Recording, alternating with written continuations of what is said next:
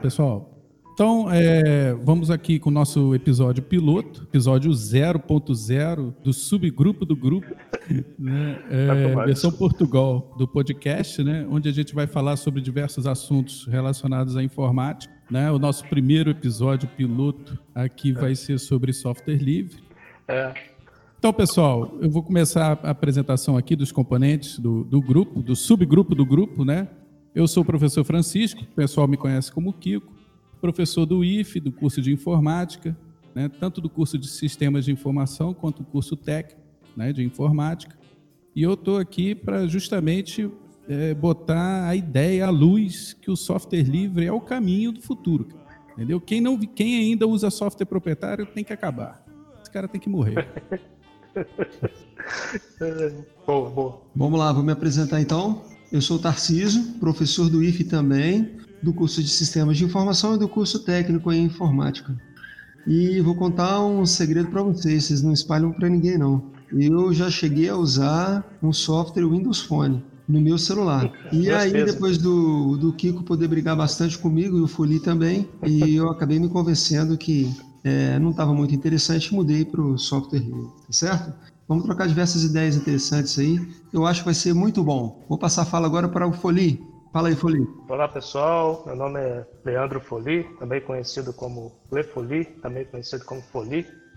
Trabalho também no IF Itaperuna, professor do curso de Sistemas de Informação e de Informática. É, e uso software livre há bastante tempo. Né? Tem bastante tempo que eu uso Linux. É, a partir do momento que eu instalei o Linux na, na minha máquina a primeira vez, eu me apaixonei pelo, pelo conceito todo. E hoje eu sou defensor aí de, de software livre. Apesar de não ser xiita, né? Acho que a própria questão do software livre que a gente vai debater é, tem a ver com liberdade, né? Então todo mundo tem liberdade de usar o que quiser, mas é, o software livre está aí para ser debatido e, e, ser experimentado, né? Mas é isso, tá bom, Kiko? Tá show. Embora eu discorde de você, mas tá show. Ah, tá. Xiita. Então vamos lá, pessoal. Vamos, vamos começar aqui, né? Já que o tema é software livre, né? Seria interessante a gente mostrar para os nossos ouvintes aí o que, que é um software livre, né? É, tem algumas definições aí, existem vários níveis de, de liberdade de software, né? E aí, quem quer começar falando sobre isso? Você. Pode ser. Você eu? é o cara, rapaz. Começa aí, é. porque você é o professor Pardal do IFE. É, mas eu sou o xiita, né, cara? Você já viu, né? Então vamos lá. Então, pessoal, a gente tem que definir aqui para os nossos ouvintes o que, que seria o software livre, né, cara? Na verdade, é, a gente pode defi definir aí a questão de software é, em basicamente dois grandes grupos, né? os softwares proprietários e o software livre. É, embora essa questão hoje esteja meio misturada, né? existem softwares que são caracterizados como proprietários que têm características livres e vice-versa. Né? Hoje tem softwares livres que não são tão, tão livres assim, né? tem certas restrições. Como, como, por exemplo, Kiko? Que você poderia dar para a gente aí?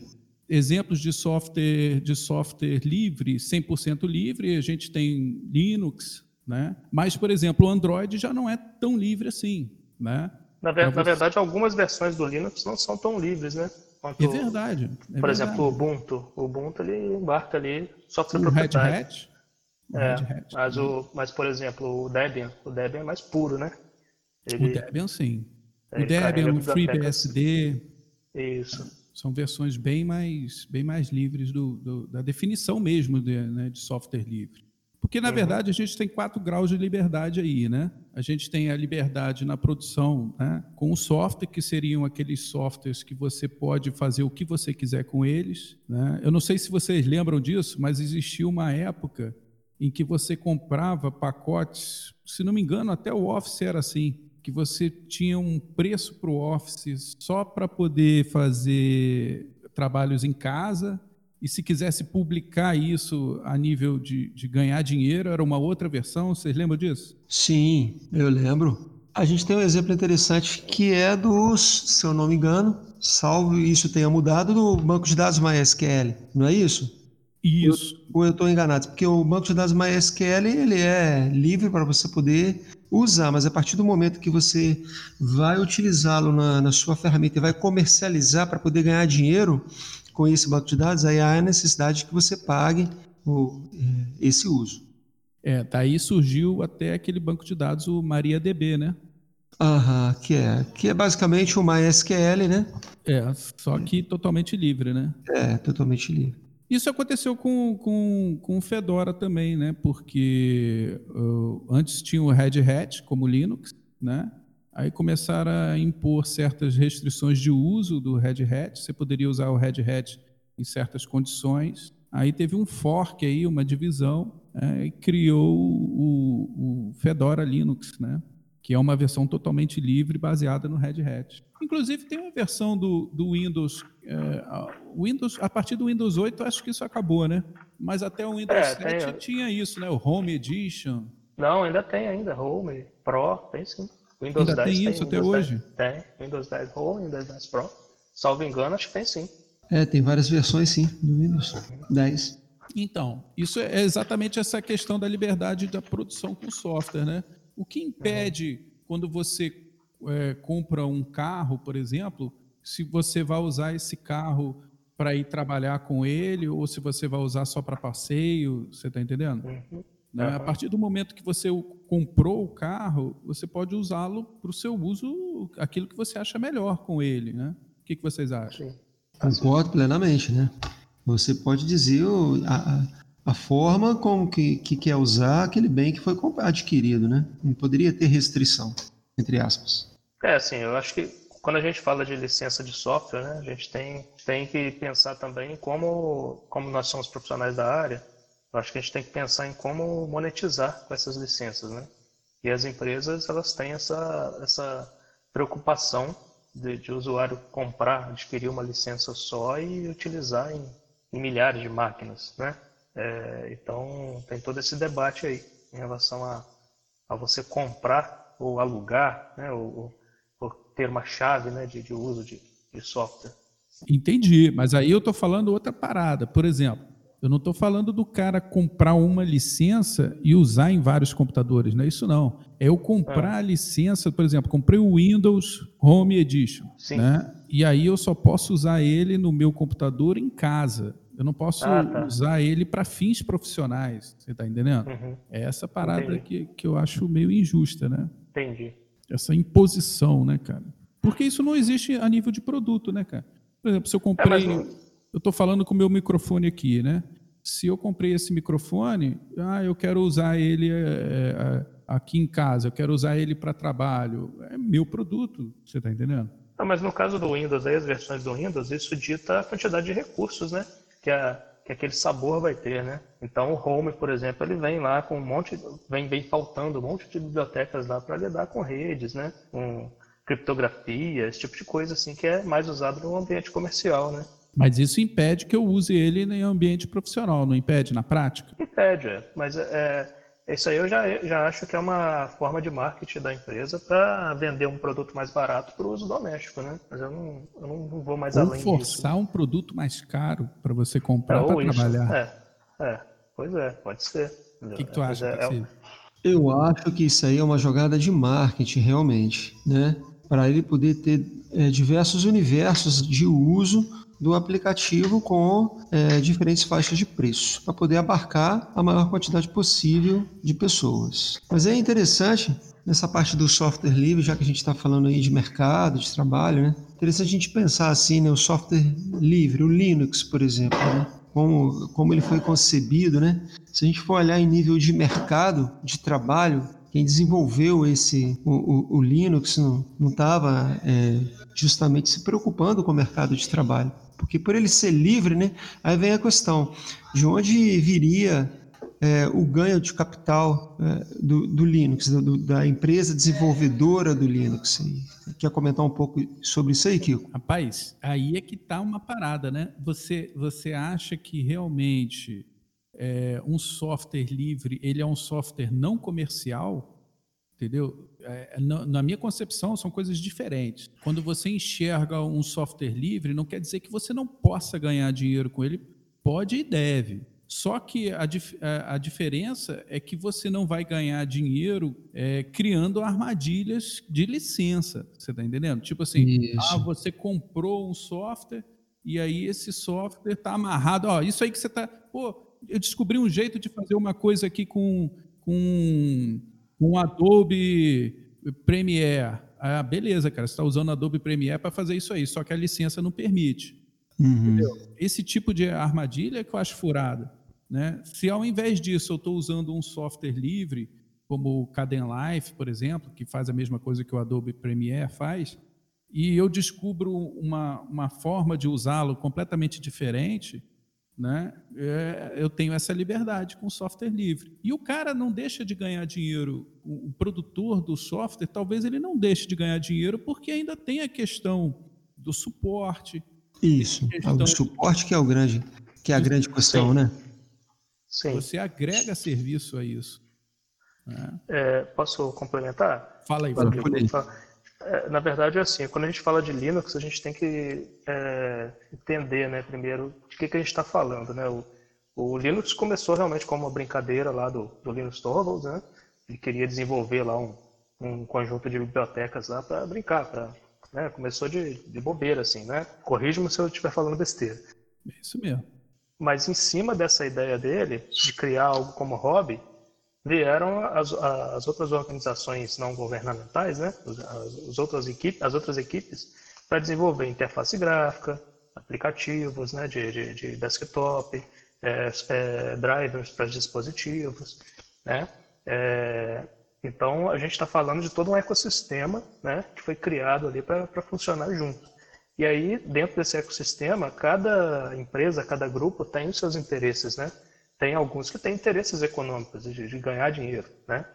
Por exemplo, o caso da Red Hat, que criou todo um, um toda uma marca, né, em cima de, desse ecossistema Linux, e aí em cima disso ele oferece o suporte, né? Ele não está vendendo o produto, mas ele está vendendo o serviço, né? De, de, suporte a, todo aquele ecossistema.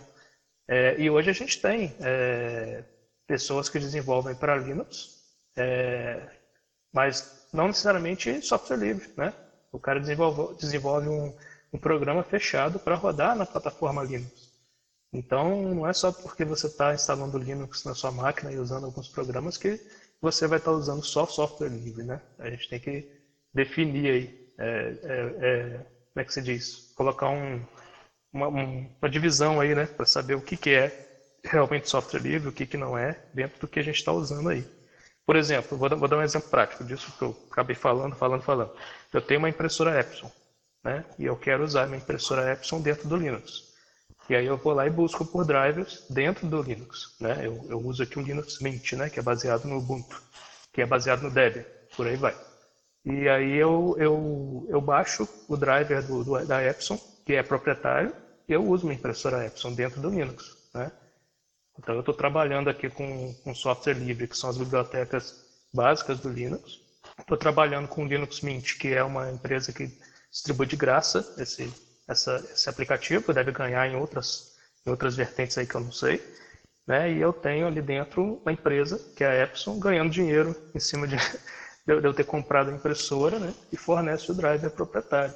Essa, só queria colocar essa, esse panorama, né? Para a gente entender como é que funciona esse ecossistema todo. É isso aí. Aliás, você me fez lembrar de uma, de uma, de uma parada, quando você falou que o, um, todo um ecossistema é criado quando você cria um software livre. No caso do Linux, foi, foi até o contrário, né? Existia ah. todo um ecossistema, que era o projeto GNU, do, do, do Stallman, né? Do ah, Richard sim, Stallman. Sim. E aí ele precisava de um núcleo. Isso, e o núcleo isso. que já estava mais ou menos pronto era o Linux e aí ele embarcou criando o sistema operacional usando o núcleo do Linux, né? Então é, é um caso especial, né? Que você tem um ecossistema pronto precisando de um software, né? Isso aí. Mas é, então a gente tem essa definição aí de, de, de, liberdade de uso, né? E que ela não necessariamente diz para a gente que um software livre ele é um software não comercial, entendeu? Muito pelo contrário, está tá bem atrelado. Um outro exemplo desse aí, que, que o Folie está falando, é aquela, não sei se vocês conhecem, a, a empresa chamada Asterisk. Já ouviram falar? Que faz telefonia VoIP. Ah, já ouvi falar. Eu já ouvi falar dela. Essa, essa empresa, cara, ela, ela fabrica hardware de, de telefonia VoIP. De, é uma das maiores do, do mundo em termos de, de centrais PBX, né? E ela desenvolveu todo o hardware para voz sobre IP só que ela não, ela não tinha ainda como, como divulgar isso. Então, ela criou todo um ambiente de software livre, chamado Asterisk, que, e um open hardware, quer dizer, um hardware aberto também, ela, ela não fechou o hardware, para que as pessoas pudessem fabricar uh, o, o, hardware de, de, telefonia VoIP. E o resultado é Sim. é que hoje você tem várias pessoas que fabricam é, em cima do Asterisk e ela hoje deixou de fabricar só para ganhar dinheiro dando suporte, entendeu? Ao software. Muito legal, muito legal. Migrou de hardware para software por causa do software livre, entendeu? É. Mas é, eu tenho um exemplo que, que eu estava comentando mais cedo né, com vocês. É, em 2010, se não me engano, eu participei de um evento em Caxias, no Rio, né, que era o Linux em Rio. E quem veio palestrar, eu, eu levei os alunos né, da época que eu, que eu dava aula, e quem veio palestrar foi o John Madog Hall, que ele é presidente da Linux, como é que chama? LPIC, Linux Professional Institute, que é uhum. essa organização, né, na verdade é um conselho que dita as normas daquela certificação LPIC 1, LPIC 2, né? Isso. É o PIC, né? Não sei se vocês conhecem, que é uma certificação Linux para quem trabalha com infraestrutura Linux. Sim, eu conheço. É uma, é uma certificação até famosa aí. É, e esse cara é, um, é, o presidente desse conselho. Então ele veio dar uma palestra no Rio e ele estava com um projeto na época, não sei se vingou lá para onde ele mora lá, mas ele, a proposta dele de, de ganhar dinheiro com software livre é o seguinte: é, imagina uma cidade grande como Rio, São Paulo, que tem é, que tem bairros só com só com prédios, né? Só com edifícios, é, condomínios, né? Condôminos. E aí ele, a proposta dele era colocar um, uma, uma, central de TI no, na base de cada edifício desse, e de forma que teria pelo menos um funcionário, um ou mais funcionários ali trabalhando com essa infraestrutura. É, isso a nível gigante, né? A nível de uma cidade, a nível de, de um estado, a nível de um país. É, teria toda uma infraestrutura ali livre que as pessoas poderiam copiar e implementar no seu prédio. Né? Então, a, a, isso, isso abriria um mercado de trabalho imenso, né? segundo ele, porque cada edifício, cada condomínio teria a sua central de TI, né? a sua sala de processamento de dados lá, né? com, com um ou mais funcionários ali lidando com internet, com infraestrutura, com suporte aos, aos, aos moradores. Né? É, e, obviamente, isso aí teria toda uma logística depois. Né? Assim como a gente paga água e luz, né? a gente pagaria também um serviço de TI ali para um funcionário desse. E aí sairia mais barato do que você ter que pagar isso por fora, contratar um técnico e tudo mais. Eu achei Entendi. muito legal né, essa proposta dele. E ele não estava vendendo produto nenhum, né? Ele estava vendendo só o suporte em cima dessa tecnologia livre, de rede, de software, de tudo. Aliás, o John Mad para quem não, não, não, não, conhece, o John Mad é um dos, dos, criadores do Linux, né? Aliás, é o principal, é o cara que organizou os device drivers, né? Todos os drivers de dispositivos que ele, que hoje o formato, né? O padrão criado hoje no Linux é desenvolvido por esse cara, né? Ah, legal. É, tem ele, tem o Richard Stallman, né, também, que é o é, mais famoso também. Stallman é mais o... do projeto GNU, né, mas esse é. cara é específico do kernel do Linux, é um dos criadores Entendi. do é muito legal. E aí, já que a gente está falando do Linux, hum. queria ressaltar aqui uh, o poder do Linux, né, que, que, que ele tem para a gente poder usar em equipamentos, é, de repente, equipamentos antigos, notebooks antigos. A gente vê é, que nós conseguimos, por exemplo, facilmente ressuscitar um computador antigo, um, um PC que está lá enferrujado, parado, que o Windows jamais rodaria nele, fica fácil da gente colocar esse sistema operacional. E uma coisa interessante também observar, internet das coisas, né?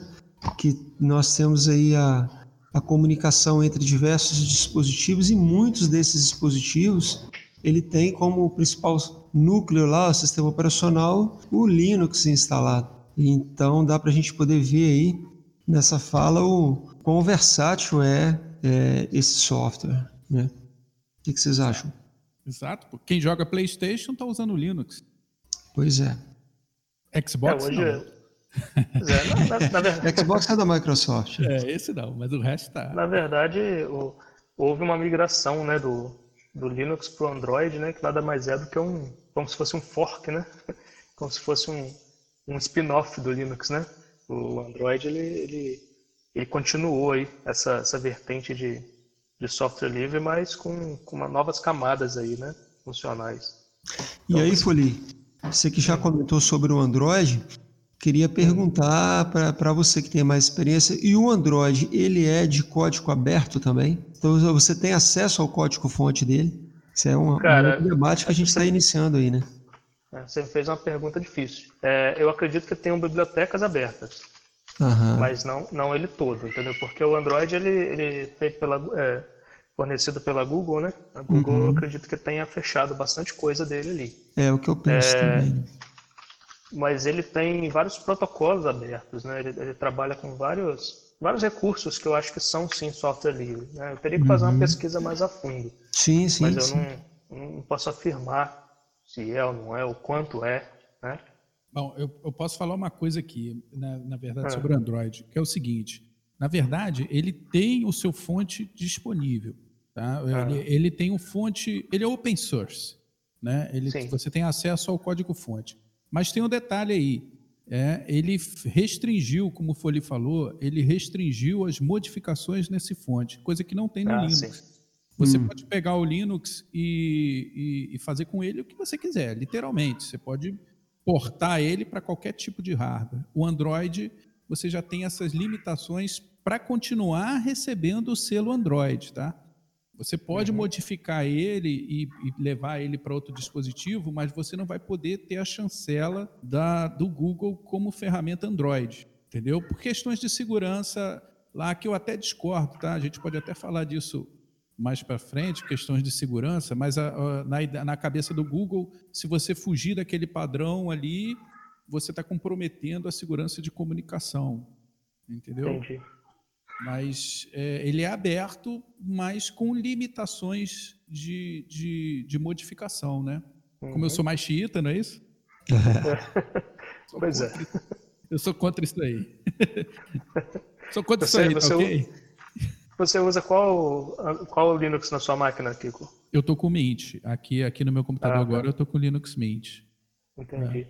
E você, Tarcísio, você tá com Linux aí também? Tô, tô com Linux, né? Por incrível que pareça, agora já fiquei fã do Linux. Antes, quando eu desenvolvia há muitos anos atrás, usava é, o Visual Basic para poder fazer aplicativos comerciais. Peraí, peraí, deixa eu quase infartei aqui. Não, mas é, é, há muito tempo atrás, né? Desenvolvia com, com o VB, então usava muito o Windows. E depois que eu entrei no IF, aí eu realmente comecei a usar mais o Linux porque eu vi inúmeras vantagens. Atualmente eu uso o Ubuntu. E, ah, e aí eu vou até aproveitar essa deixa aí que você comentou. Eu acho que uma das grandes dificuldades da maioria das pessoas para poder usar o Linux inicialmente é a descentralização da informação, pelo menos era. Né? Antigamente, é, o Linux era mais difícil de se mexer, entendeu? Assim, a, é, não tinha lá uma parte, uma interface gráfica muito interessante. E depois isso ele foi aprimorando, melhorando. E agora eu, eu vejo assim com, a, com o surgimento do, do, do Deb, né, do Ubuntu, por exemplo, um divisor de águas para o usuário comum né, para o usuário que não tem lá muita experiência para poder mexer com, com Linux, é algo extremamente fácil. Com relação à descentralização da informação que eu tinha comentado, eu quis dizer assim, por exemplo, para você resolver algumas, é, alguns problemas de drivers, de interfaces, instalar impressoras, câmeras de vídeo. É, antigamente isso era muito difícil, porque tinha que ser feito, feito via linha de comando, né? não tinha. Eh, era difícil você buscar a informação correta. Agora, com o Ubuntu, isso tudo eh, se tornou muito mais fácil. Mas ainda tem né, algumas dificuldades. A gente não pode dizer que, que o Linux é mais fácil para um usuário comum do que o Windows. Não é, porque toda a nossa, a nossa vivência né, foi, foi com o Windows, pelo menos inicialmente. Então, assim, instalar uma impressora, você vê rapidamente, nitidamente, mesmo com o Ubuntu, é, você vê nitidamente que é mais rápido fazer isso no, no Windows. Mas assim, nada que. É... No Windows, você diz? No Windows. Ah, eu é vou rápido. discordar, mas depois eu falo. É. Não, pode é. discordar. É. o objetivo é esse mesmo. Mas eu vou te dar um exemplo por, é, aqui. Com a minha impressora, a minha impressora HP. E olha que eu estou usando o Windows, o, o, Linux. Eu não nem por isso coloquei o, o Windows na minha máquina. Mas eu não consegui. Essa minha impressora HP, DeskJet, ah, sei lá, um número aí, mil e tanto. Não consegui fazer ela funcionar no Ubuntu de jeito nenhum. Já baixei um monte de coisa, instalei, olhei tutorial, enfim. Mas assim, é um, é um ponto fora da curva. Eu sei que é um ponto fora da curva. Já, por exemplo, eu estou usando o microfone que eu estou falando com vocês aqui, foi plug and play.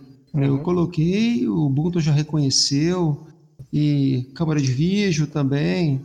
É meu leitor de livros que eu tenho lá, o Leve, que eu uso, eu plugo ele aqui no, no Ubuntu, ele reconhece. Mas, especificamente, essa impressora eu não consegui. E aí, eu fui no computador Windows, pluguei, ela instalou, funcionou no outro computador. Né? Enfim, essa foi a única dificuldade. É. O que, que, você tem a dizer, que... o Foli? Não, então, é... você está falando aí da questão da facilidade, né? Windows versus Linux, o que, que, é mais fácil e tal. Na verdade, existe um, existem várias subdiscussões, né? Primeiro, é. o que, que, a gente, está falando? A gente está falando de usuário final, desktop, ou a gente está falando de, de usuário comercial, servidores e tal? Não, é porque... falando de usuário comum, usuário simples. É comum. Né? É, é porque na, na, parte de infraestrutura o Linux domina há muito tempo, né? Não, é. O, não, o Unix, né? Desde isso a é época do Unix. Né? É do, a maioria dos servidores hoje roda né, nessa é. arquitetura. Não, Agora, em relação, em relação ao desktop, cara, é, mudou muita coisa, né? Eu, eu, comecei lá atrás também com Conectiva Linux, né? Que era brasileiro Aham. até, né? É, e, tinha, e tinha lá, o cara fazia lá um monte de scripts, né? Que deixava pré-configurado ali no, no, menu. Aí você queria configurar um, sei lá, uma impressora, aí tinha ali o script que você rodava. É, era bem legal aquilo, né? A iniciativa. É, cheguei a usar o Mandrake, depois usei o Mandriva, que era o Mandrake que comprou o Conectiva, né? É, passei por todos esses sabores aí. Tem até umas histórias engraçadas para contar sobre isso aí. É, mas quando chegou nas, nessas distribuições mais novas, como o Ubuntu, mais, mais contemporâneas, né? Como o Ubuntu aí que, que tomou o mercado, as coisas ficaram muito mais fáceis realmente, Sim, né? na, na minha opinião. É, em relação à impressora, né, que eu falei que eu ia discordar de você, vou, vou dar a experiência que eu tive no, no IF mesmo. Eu precisava acessar uma impressora na rede, eu tentei pelo Windows primeiro, não sei por que motivo, né? Ah, ah sim, porque eu estava numa máquina da rede lá, eu acho, né, uma desktop lá compartilhado na sala da coordenação. E não consegui configurar porque esbarrei em algumas características de segurança do, de algum servidor Windows que eles têm lá. Não consegui uhum. configurar a impressora de jeito nenhum. E eu falei, vou tentar no meu notebook com Linux, na época acho que era o Ubuntu. E simplesmente digitei o IP da impressora, já achou a impressora, ele já buscou na internet um driver compatível, né? instalou e em menos de cinco minutos eu já estava imprimindo. É então, tem, tem muitos causos, né? Muito, muito, tem muitos, muitos casos. Né? É isso aí. É, e agora, o que eu vejo acontecer é assim, são algumas empresas que ainda não investem em Linux. Por exemplo, eu comprei um adaptador de rede, acho que o Kiko até me ajudou, né, Kiko, a, a instalar, a compilar lá ele no, no kernel, lembra? Lá no, é, na verdade, eu lembro. Você, você, na verdade, atualizou o kernel, né? Aí ele parou de funcionar. Isso. Ele parou de funcionar porque eu atualizei o kernel. Por quê? Porque essa empresa em particular não fornece os drivers é, atualizados para esse dispositivo, né? Isso. Só que, só que ele tem para Mac, ele tem para Windows, né? Ele só não fornece para Linux. Aí não é um problema do Linux, né? É um problema Sim, de uma empresa exato. que resolveu não dar suporte para um sistema operacional específico, né? Por, é. por, razões comerciais e tal, né? Mas eu acho assim, da, da, da parte do, do Linux, né? Da parte do, do kernel e do, e dos softwares do Linux, eu acho que a compatibilidade não tem nada a, a, a desejar, assim, sabe? Comparando a 10, 15 anos atrás. Né? Concordo dia, com você. É. Aí, aí vem a parte, aí, como eu falei que tinha várias subdiscussões, né? Aí tem a parte da usabilidade, né? Tem a parte da interface gráfica, né? Que, que a pessoa está acostumada como iniciar, né? Aí tem, tem um impacto, né? Quando pega um Ubuntu da vida aí, que é diferente. Ah, mas aí deixa eu fazer uma pergunta então. Por ah. exemplo, vamos supor que você pegue hoje um usuário zerado. Um cara, um cara que tem muita gente que não teve contato, um país como o Brasil, tem muita gente que sim, tem sim. pouquíssimo contato com o computador, né? Não, eu já sei o... até o que você vai dizer, mas pode falar. É, eu já sei também. hoje, hoje, um usuário desse, que você botar na frente de um Linux, você acha que sim. esse cara vai encontrar uma dificuldade maior de usar do que que colocar ele do lado de uma máquina Windows? Não, não vai, não. não vai ter. Não vai, não. não vai ter dificuldade nenhuma. É, eu vou te dar um exemplo. Mais é, que o Windows, eu, não. É, eu trabalhei no, dando aula no Estado, uma, uma escola que a maioria dos alunos era classe média baixa mesmo, né? Alunos sem computador em casa. Alunos que tiveram o primeiro contato com o computador na escola. E era um Linux. Era um Linux bem antigo. O Scientific Linux. Não sei se vocês pegaram esse Linux. Eu lembro. E, é, e uma vez eu levei um notebook meu que tinha Windows e um aluno pediu para olhar, para mexer, né? E ele sentiu uma dificuldade imensa. Ele falou, cara, eu, eu prefiro mil vezes o Linux. Ele falou, não, se o Windows aqui não estou conseguindo usar, não. Falou assim, que, por, porque ele só conhecia o Linux, né? Sim, em termos de, de maturidade, né? Isso não resta dúvida que há, há 10 anos atrás né? Você pegar um Linux de 10 anos atrás, a maturidade do software naquela época, comparada com a maturidade hoje do Linux, né? Não tem como você dizer que. que é... é, é um abismo de diferença. Exato, é um abismo de diferença. É. E, e, eu acredito, aí é uma opinião minha, eu acredito que parte dessa rápida evolução seja por causa do software livre, entendeu? As múltiplas visões de pessoas do mundo inteiro com, com culturas diferentes, com interesses diferentes, todas participando dessa, dessa comunidade, ah, conseguiu agregar uma, um, uma interface homem-máquina ali, né? Muito, muito boa. É lógico que a gente tem aí uma cópia né, de certas coisas que a Microsoft fez. Uhum. Né? Barras e botões e, e, e menus né, no canto esquerdo. Isso aí você vai ter sempre uma cópia, né? Mas essa Sim. adaptação, essa facilidade aí, é, eu acredito que em grande parte seja por causa do software livre. Isso, é, você, você não pode comparar o, o senso crítico comum, que é imenso, né, no mundo inteiro, com uma equipe de desenvolvedores lá, por exemplo, a Microsoft, né, 10, 15 pessoas pensando ali sobre o tema. Né? São essas 15 pessoas contra o mundo inteiro pensando. Né? Então, a chance de, dessa, dessa comunidade criar algo melhor é muito grande. Né? Exatamente. É isso aí, Furi. Concordo com tem você. A, tem, tem o aspecto da segurança também, né, Kiko? É, sei que é, eu sei que é a sua área, mas, por exemplo, eu já ouvi alunos que falavam assim, ah, eu, eu não vou usar software livre porque, como ele é aberto, os hackers vão entender aonde que eles têm que atacar ali para chegar no meu, no meu computador, por exemplo. É, é. Só que a gente só, só, que a gente tem a comunidade, né? Que que ao mesmo tempo que se descobre um bug, tem toda uma comunidade que, que é muito mais rápida para resolver o problema do que a equipe de 15, 10 programadores lá do, da Microsoft, né? Exatamente. Que que na verdade, é, na verdade, o que, em questões de segurança, né, não é muito difícil você comparar o Linux como um outro produto qualquer.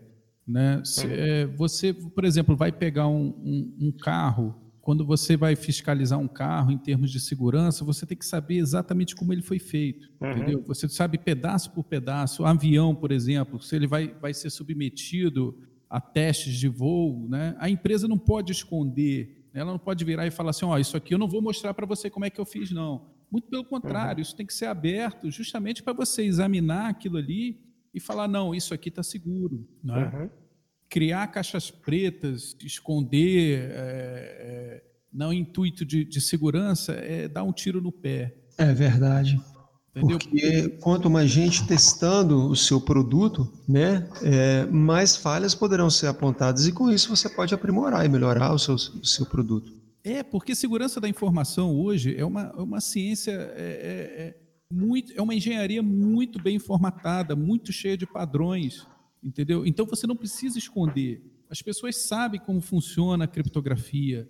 Né? Não existe uma criptografia mágica que tem que ser escondida das pessoas. As pessoas sabem quais são os protocolos de criptografia. O que você precisa ver é como está a implementação desse protocolo. Se ele está implementado corretamente, se, não, se, se aquele código-fonte não tem um bug né, durante a implementação daquele protocolo, se né, se aquilo não foi deixado para trás. E aí esse furo que fica oculto pode ser explorado por um hacker. se a comunidade está vendo, mil olhos observando isso, é muito mais fácil surgir o, o problema da implementação, né?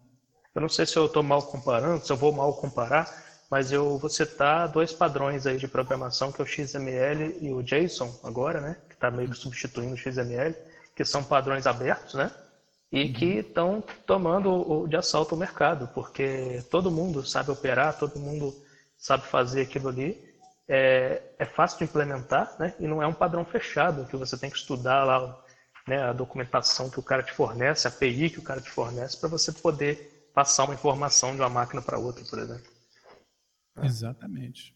Exatamente. A tendência é essa, né, cara? É a abertura para você ter segurança, né? Uhum. Mas vamos lá. Aí, mas vocês acham assim? É, a gente está falando muito de Linux, né, cara? Mas e outros representantes de software livre? O que, que vocês acham? Por exemplo, fala-se muito em Apache, banco de dados. Vocês acham que esses caras têm, têm realmente importância? Ou, ou, a gente pode citar Linux, que é o grande, é o grande representante, né?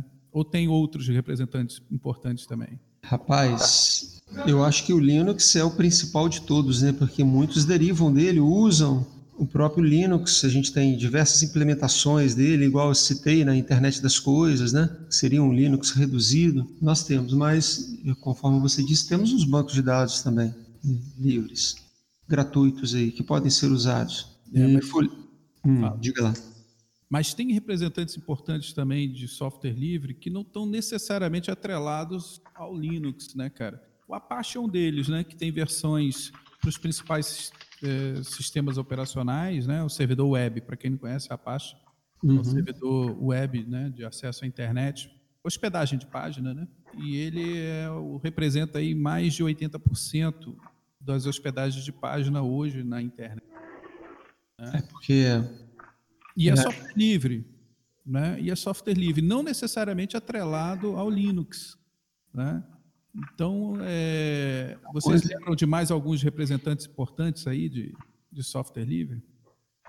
Eu não sei, mas é, não é muito a minha área, mas a universo de Bitcoin. Bitcoin eu acho que tem alguma especificação livre também, não tem? É, o, o blockchain, né? É. O, o, o, blockchain, na verdade, ele é um protocolo livre, é verdade. Ele é um protocolo. Não necessariamente ele é um software livre, né? O, o, blockchain ele é um protocolo de, de, de, processamento de transações. Né? Na verdade, ele, ele, ele é um, um software de gerenciamento de transações que uhum. foi usado para criptomoeda, né? especificamente para criptomoeda. Né? Ele não trabalha Entendi. só com o blockchain, acho que ele trabalha com Ethereum, com outras criptomoedas também. Né? Mas sim. é um representante de padrão livre, com certeza. Padrão ah, livre, sim.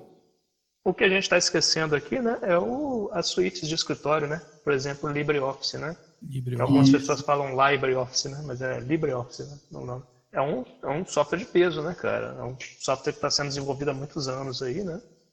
Exato. É, na verdade, tinha o OpenOffice, né? Aí a galera do OpenOffice ficou meio devagar lá e criou-se essa, esse, essa, esse desmembramento aí que chama LibreOffice, né? Inclusive, tem uma, tem um fork brasileiro, né? O BR Office. Isso, BR Office, exatamente. Que eu não sei a, a quantas anda, né? Será que ainda está ainda desenvolvendo? Andou meio parado aí, né? É. Mas o LibreOffice ganhou o mundo por conta do Ubuntu, né? Veio embarcado no Ubuntu. Veio embarcado no Ubuntu. E convenhamos, é, uma, é um pacote de aplicativos excepcional. Muito bom. Vale a pena quem não conhece testar aí o LibreOffice. Eu, eu, eu tive sempre um pouco de preconceito, porque eu nunca gostei muito da compatibilidade, né? Nunca achei 100% a compatibilidade com as suítes do, do Windows, né? Mas o, é, é o padrão ODF, né? É, eles, eles, têm todo o mérito de, de colocar esse padrão aí, que é usado até por governos e tal.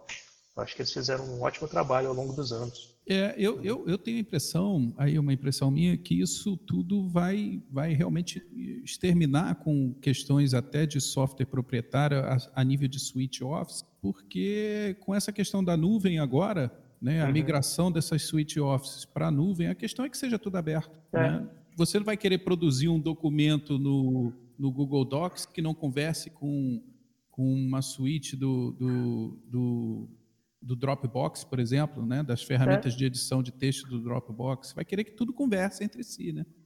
Eu acho também. E aí fica a dúvida, né? Será que eles vão conseguir fazer um LibreOffice na nuvem? Porque a tendência é essa, né, cara? A tendência é essa. Tendência é essa. Já tem versões abertas, tá? De, é? De, é, não, não necessariamente derivadas do LibreOffice, né? Mas tem versões de documentos de, de switches Office na nuvem que são livres, né? Entendi. E, e aí, Fuli, e o Mac? Como é que anda o Mac com relação à, compatibilidade com software livre, né? A, a, a, Apple era bem enjoada, né, cara, de permissão, assim, de deixar instalar softwares de terceiros, né? Mas já tem muita coisa, né, cara? LibreOffice, você já consegue para Mac?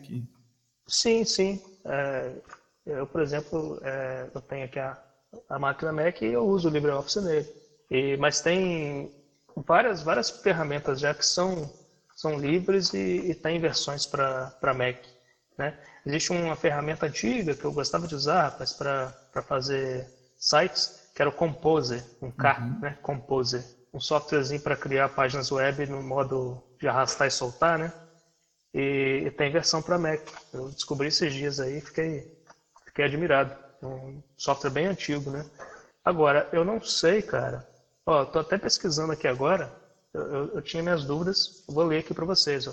É, o Xcode, cara, isso me surpreendeu. Eu estou lendo aqui ó, no Wikipedia. Xcode é um ambiente de desenvolvimento integrado e software livre da Apple para gerenciamento de projetos relacionados. Para... É o, o, o Xcode é a ferramenta de desenvolvimento da Apple que, entre outras coisas, faz programas para iPhone, iPads, né? Como se fosse o Android Studio da Apple, né? E estou vendo aqui que é software livre. Eu não sabia. Estou descobrindo agora. Entendeu? Bem, bem legal isso. Cara. Oi? Interessante, pô. Não sabia que era é? livre, não. Eu vou até dar uma, uma pesquisada aqui. Na verdade, assim, abrindo esse parênteses né, do, do macOS, dentro dessa, dessa thread nossa de software livre, o, o Steve Jobs, quando voltou para a Apple, né, em meados de 2000, né, não sei, ele, ele, ele reescreveu né, o sistema macOS do zero. Né, ele ele tinha sido chutado da Apple, né? Então ele criou uma empresa pequenininha lá que acabou mexendo com desenvolvimento de filmes, né? De, de, de animações, né? Não sei se é, vocês é sabem da história. Ah, esqueci agora. Next, hum. alguma coisa assim. Next. É Next. Next. É Next, né? Isso mesmo. E aí ele, ele trouxe esse know-how que ele aprendeu nessa empresa lá menor, ele levou isso para a Apple. E aí ele reescreveu do zero o, o macOS. E baseado em quem? No Unix, que, de, que também é, deu origem ao Linux, né? Então você tem hoje dentro do macOS aqui, se você abrir um terminal, né, você digita comandos como se fosse do Linux. É a mesma coisa. Você dá um ls, ele lista pasta, mkd, esse monte de comandos aí do Linux, é, você consegue fazer isso aqui no, no, no, no, no macOS sem problemas, entendeu? A base terminal é de comandos dele, né? É, o terminal de comandos. A base dele é como se fosse um Linux, é como se fosse um Unix, né, que deu origem ao Linux. Uhum. É Mas você sabe da licença do, do, do macOS? Ele tem uma parte, porque acho que até a Microsoft liberou uma parte da, do código também, não foi? Para as é, pessoas poderem modificar? Eu acho que sim, cara. A, a Microsoft agora está numa campanha, né, para embarcar algumas coisas do Linux, né? Uhum. Teve, teve, até um, uma brincadeira aí esses dias que a Microsoft lançou uma tag lá, Microsoft Loves Linux, né? Isso. E aí o pessoal do Linux é, revidou, né? Botou assim, é, é, sorry, né? Nós, nós já temos namorada. Colocou assim. E foi bem engraçado. É. Mas é isso, cara. Agora, já que a gente está falando de Mac e, e, de, e de. Acabamos falando de Android também. Que, uhum. Por que, que não tem uma versão Linux para telefone, para smartphone, né? Linux mesmo? Houve até uma tentativa do Ubuntu, né? Do Ubuntu Phone, Sim. né? Mas Sim. por que, que isso não foi para frente, hein? O que vocês acham? Basicamente porque dependia de financiamento.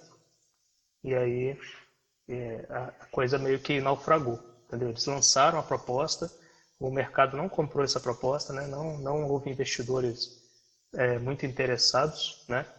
E aí eles meio que desistiram, não, não por por questões técnicas, mas por questões realmente mercadológicas. Entendeu? Foi uma pena, né, Mas Eu nem sabia disso, foi uma pena. Foi uma pena. É, chegou um tempo que dava para baixar, instalar. Eu cheguei a cogitar fazer isso, mas. É mesmo? É. Eu instalei Eu tinha uma, está... uma instalei, eu tinha um, um Samsung Galaxy S2. Ah, e eles lançaram uma versão compatível com o Galaxy S2. Instalei uhum. aqui, ele travava mais do que tudo, né? É, Mas era versão de testes, né? Versão muito teste, né? Muito teste. Uhum.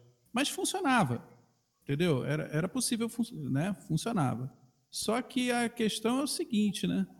É, por que, que isso não foi para frente? Eu tive a impressão de ser um lobby, um lobby de, de, de dos fabricantes de hardware. Entendeu? Não, é, então, houve isso. Houve, houve, falta de interesse por parte dos fabricantes de hardware em comprar essa ideia, entendeu? É, se não me engano, teve também um, um, um, lance de financiamento coletivo, cara, que o Ubuntu fez e também não conseguiu chegar no, no ponto que eles queriam. Tipo um catarse, né? Que eles fazem aí, é, para financiar. É, vocês conhecem, né? Sistema de financiamento coletivo, sim, né? Sim, sim. Conhece, gente? Eu conheço muito. Alô, eu conheço também. Eles fizeram isso aí e não deu certo, cara. Acho que parece que foi a última tentativa, entendeu? Quando, ele, quando a galera do Ubuntu viu que não ia rolar financiamento do, das grandes empresas, eles meio que fizeram isso aí para a comunidade. Nem a comunidade comprou a ideia, entendeu? Uma pena. O, a galera do Ubuntu, né? Eles, eles deram um passo errado, né? Na minha opinião, quando eles começaram a, a mudar o ambiente deles para Unity, que é essa essa interface que eles agora deixaram de usar e voltaram para o GNOME. Né? Quando eles passaram a usar o Unity, é, começou a dar muito errado a distribuição Ubuntu. Muita gente foi migrando para outras, é, inclusive eu. E aí veio, por exemplo, o Linux Mint com essa interface Cinnamon, que é muito mais intuitiva, né? Menu iniciar e tal, muito mais parecida com Windows. É, aí a galera migrou para o Mint. E o Mint também, eles têm uma estratégia. Eles lançam a versão deles meses depois do, do Ubuntu lançar a versão, que eles são, é, eles são baseados no Ubuntu, né? Então eles deixam dar aquele monte de, de, de, bug lá, a galera do Ubuntu conserta, aí quando eles acham que, que tá ok ali, que já não tem tanto bug assim, eles lançam a versão nova deles. Entendeu? Eles são muito espertos. Aí a galera foi pro Mint deixou o Ubuntu de lado. Eu acho que eles nunca mais voltam ao que eles eram antes. O Mint é muito legal, né, cara? Ele é, eles acertaram a mão, né? Eles fizeram uma, eles fizeram uma, uma versão muito boa ali de enxuta, né? Então, pessoal, Mas aqui, já... deixa eu só fazer uma pergunta aqui. E o Windows Phone? O que, que deu de errado? o Windows Phone, o Windows Phone, eu vou, te, eu vou dizer o que, que deu de errado como usuário do Windows Phone. O que deu de errado foi que eh, começou a, a faltar a, atualizações dos aplicativos que você já tinha instalado. Então, por exemplo, eu usava o aplicativo do Banco do Brasil para poder fazer as movimentações financeiras e, e simplesmente acabou o suporte. E assim foi para vários outros aplicativos. Em termos de usabilidade e funcionabilidade, até o momento em que eu usava, funcionava bem. Mas depois acaba, parou todo o suporte e aí ele naufragou. Isso que Aparecia a tela azul, não? Não, não, não aparecia, não dava aquele pan. não, Pressione não qualquer tecla. Pra... Não, não, não aparecia a tela azul. Ele, é assim, uma interface, como o próprio nome diz, Windows, né? Cheio de janelinhas, interessante. Para o usuário do Windows, isso daí que eu estou falando, pessoal, há muito tempo atrás, tá? Mas uhum. para o usuário do Windows é, era um aplicativo até interessante entendeu? Fácil, extremamente fácil de usar. Mas acabou o suporte, então, de, diversos outros aplicativos, não ficou insustentável manter esse sistema no, no manter esse celular, né, com Windows Phone. Uhum. Inclusive, o celular com Windows Phone você não consegue instalar é só para o Windows Phone. Você não consegue instalar o, Android nele, né? Não, não tinha jeito. Você perdia o celular, tinha que comprar outro.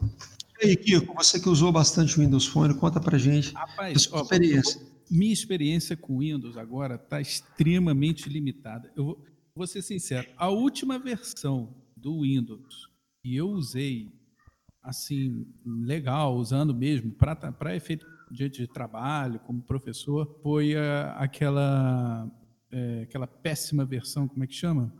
Windows ME. Windows ME. É. Nossa, Exatamente. isso é antigo pra caramba. É, eu usava o XP, eu achava ele razoável. Entendeu? É o Windows ME versão RDA. Quando eu botei o ME no meu computador, bicho. Isso foi na época do mestrado, tá, tá? Vocês lembram? Lembra? Eu tinha que ficar ah. fazendo, eu tinha que ficar fazendo dissertação. Então, na época do mestrado, você estava com Windows? Tava, eu usava o Windows para dissertação, porque Rapaz, não... então você estava sofrendo duplamente, sofrendo com a escrita e sofrendo com o Windows. Exatamente. Eu me lembro certinho, cara, porque a, a, a minha orientadora, ela, ela, ela só usava o Windows, né? E, e, e, assim, não tinha uma compatibilidade, entendeu? Não, não, funcionava a compatibilidade. Ela mandava doc e era aquela formatação rígida, né? É.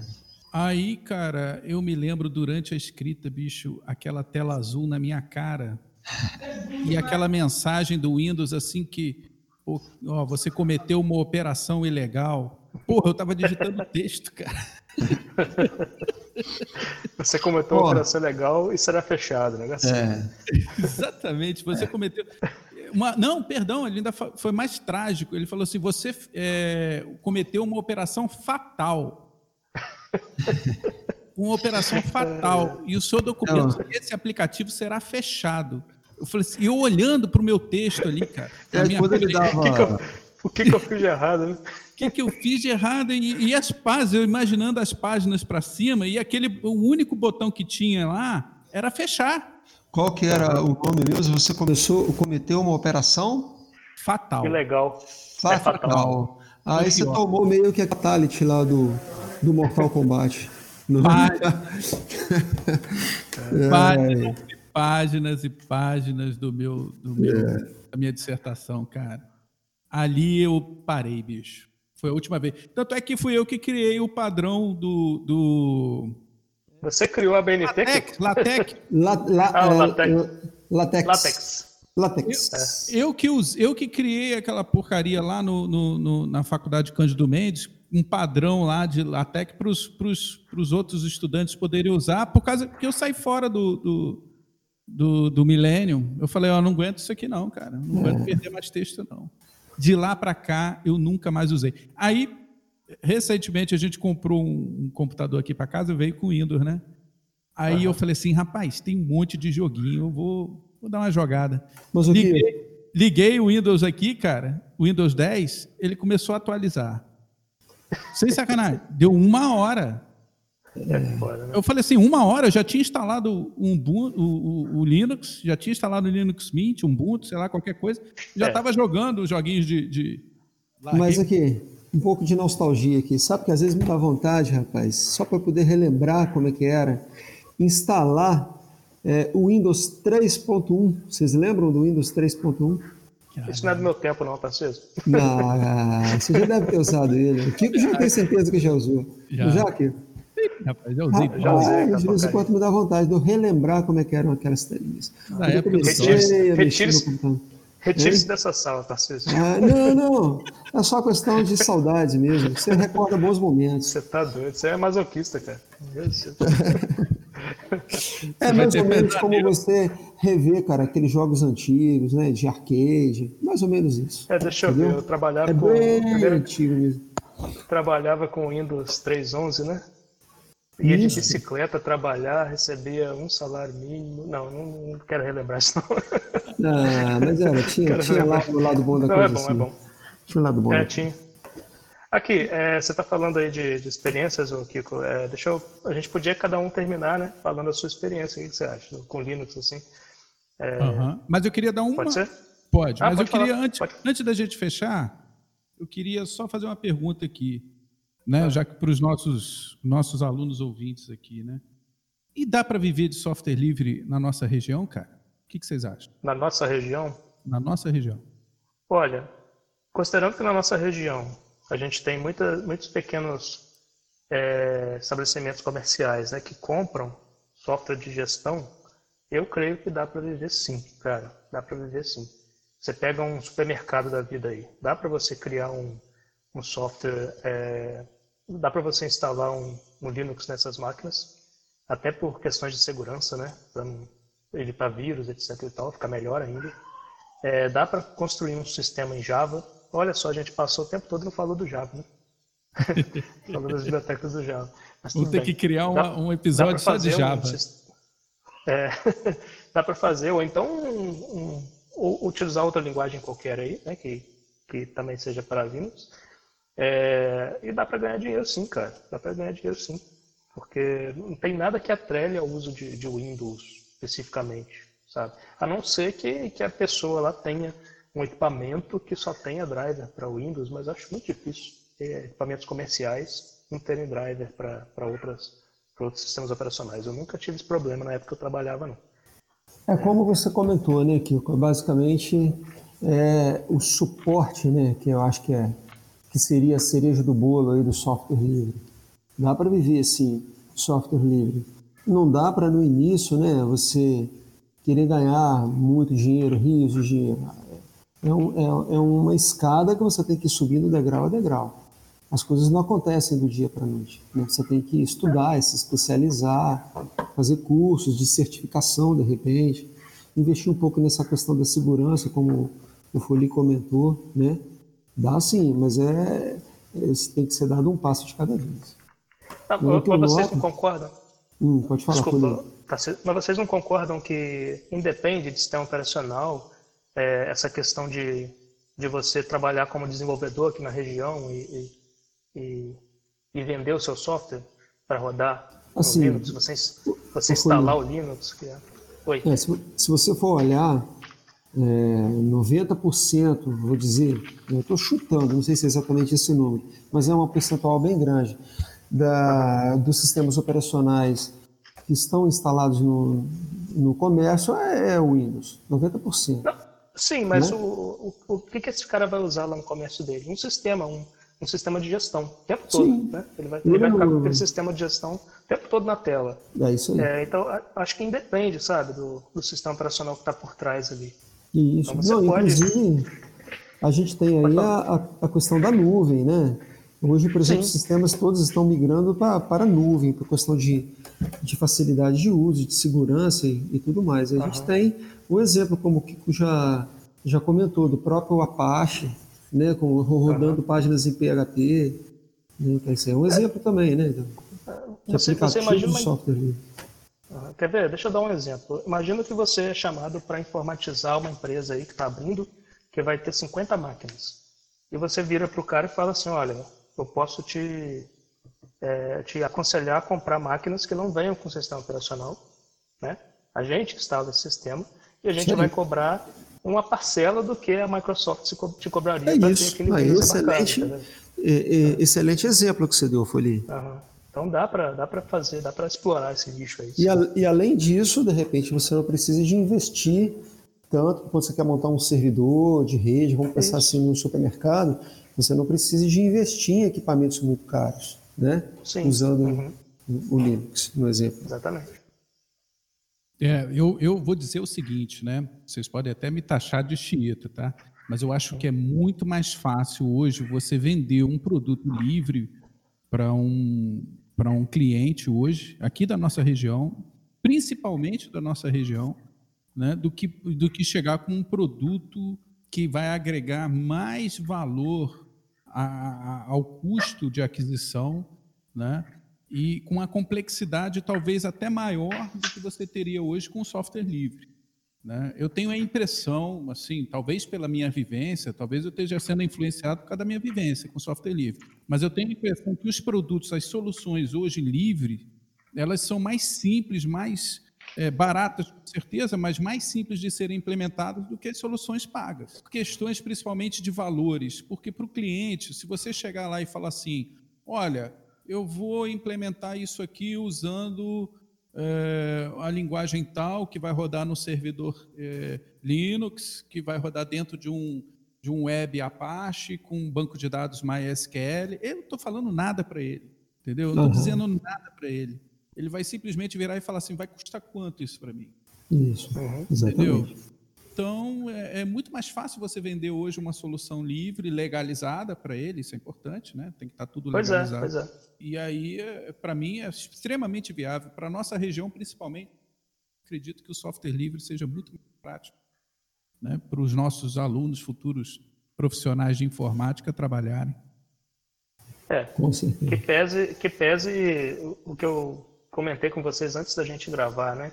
É, eu acho que hoje o aluno ele não tem que ficar assim colocando a sua opinião acima do, dos seus interesses ali como aluno. Por exemplo, tem aluno que fala, ah, eu detesto Linux, não quero saber de Linux, né? Eu, eu amo Windows, Windows tem meus joguinhos e tudo mais. Mas o cara tem, cara, se ele, se ele quiser ser um profissional completo, ele tem a obrigação de estudar o Linux e outros sistemas operacionais, né? É, para ser um profissional completo, né? Para ele poder depois é, dialogar com o seu cliente e ver a melhor opção, né? Para o cliente. E não só ficar preso ao que ele gosta, né? É isso que eu, que eu sempre falo. E hoje é tão fácil, né, cara? Você instala lá um VirtualBox lá, que é um sistema que emula, né, o sistema operacional, e você pode instalar o Linux dentro do Windows, só para você conhecer, só para você aprender como instala programa, como desinstala programa. Né? O que, que vocês é acham? Concordo com você. É tranquilo, é, né? Hoje não justifica realmente você ficar sem, sem testar um software livre, testar um Linux. Realmente é muito complicado. É. Poxa, eu, eu agora estou, por, por, curiosidade, né, como a gente estava falando, estou trabalhando aqui com Mac, né? Estou é, fazendo minhas experiências aqui no, no, no macOS. E eu me vi, depois de, sei lá, vinte e tantos anos aí de, de carreira, aprendendo as coisas básicas, né? Como que, como que eu desinstalo um programa no Mac, como que eu configuro aqui a rede no Mac. Isso é muito bom, cara. Aprender novas tecnologias assim, torna a pessoa muito mais completa, né? profissionalmente. É Com certeza, Fulim. E a gente tem que observar que nessa nossa área, a cada dia nós estamos ficando desatualizados. Então o aprendizado tem que ser constante, não é isso? Sim, sim. Não pode Diferentemente parar, de, de, até outras áreas. Mas a, a, a, área de tecnologia ao qual nós estamos inseridos requer que a gente esteja constantemente vencendo desafios, né? rompendo Exatamente. barreiras. Exatamente. Então, galera, é isso aí, o nosso primeiro podcast, né? Nossa experiência aí com, com, com podcast podcast versão beta do subgrupo do grupo da informática. Mais underground que isso eu desconheço. Exatamente.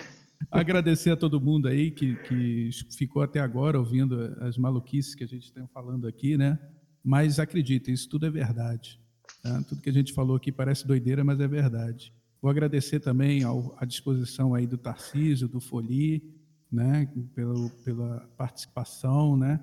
e que venham mais episódios, né? Quem sabe, né? Agradecer, tá bom, pessoal? Um abraço. Vou deixar aí com eles darem a palavra final. Isso aí, galera. Obrigado tá, por vocês terem a paciência de nos ouvir e foi muito bom esse bate-papo com vocês aí. E vamos pensando em outros temas, né? Que a gente tem aí bastante coisa para poder falar sobre tecnologia. E de repente eh, convidar até outros amigos, né? O Kiko e o Fuli, para de repente é, aumentar essa nossa roda de discussão aí. A gente tem gente bastante interessante lá, colegas nossos no serviço. Um abraço a todos, passa a palavra para o Folia aí. É, pessoal, agradecer aí a atenção de todos, né? Se vocês chegaram até aqui, parabéns, vocês têm muita paciência. e agradecer ao Kiko aí pela iniciativa, né? O Tarcísio aí pela, pelas ideias também. É, eu só, só, discordo do Kiko ali, não sei se é tudo verdade não, tá? Vocês dão uma pesquisada no que a gente falou, porque pode ser que a gente tenha falado alguma coisa, eu principalmente, falado alguma coisa meio maluca aí que carece de fontes. Se tiver Mas... diferente é porque é fake news, o que está aqui é verdade. É, pois é, pois é. Patifa... Não, sacanagem. Mas o... é... Então, voltando, né? Você corta isso depois, hein, Kiko? Uhum, pode deixar. Mas aí, pessoal, é, obrigado aí pela, pela atenção. E é isso que o Tarcísio falou, né? É, pensem em temas aí que vocês querem que a gente debata e a gente coloca na, na, na pauta, né? A questão do software livre é importante, né? Como, como eu falei anteriormente, eu acho que todo aluno tem que estudar um pouco de software livre para entender esse universo que é muito grande.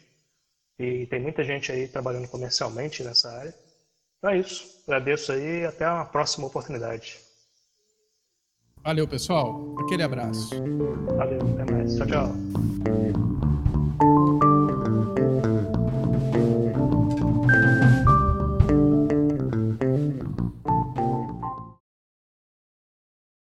Você dá um toque só no Tarcísio, tá? Ah, ah, eu gravei. É. O Folie sempre é. leva para o outro lado, né, Folie? O Folie sempre leva pelo outro lado. Eu não. Já tenho, já tenho, a piada Nada no final.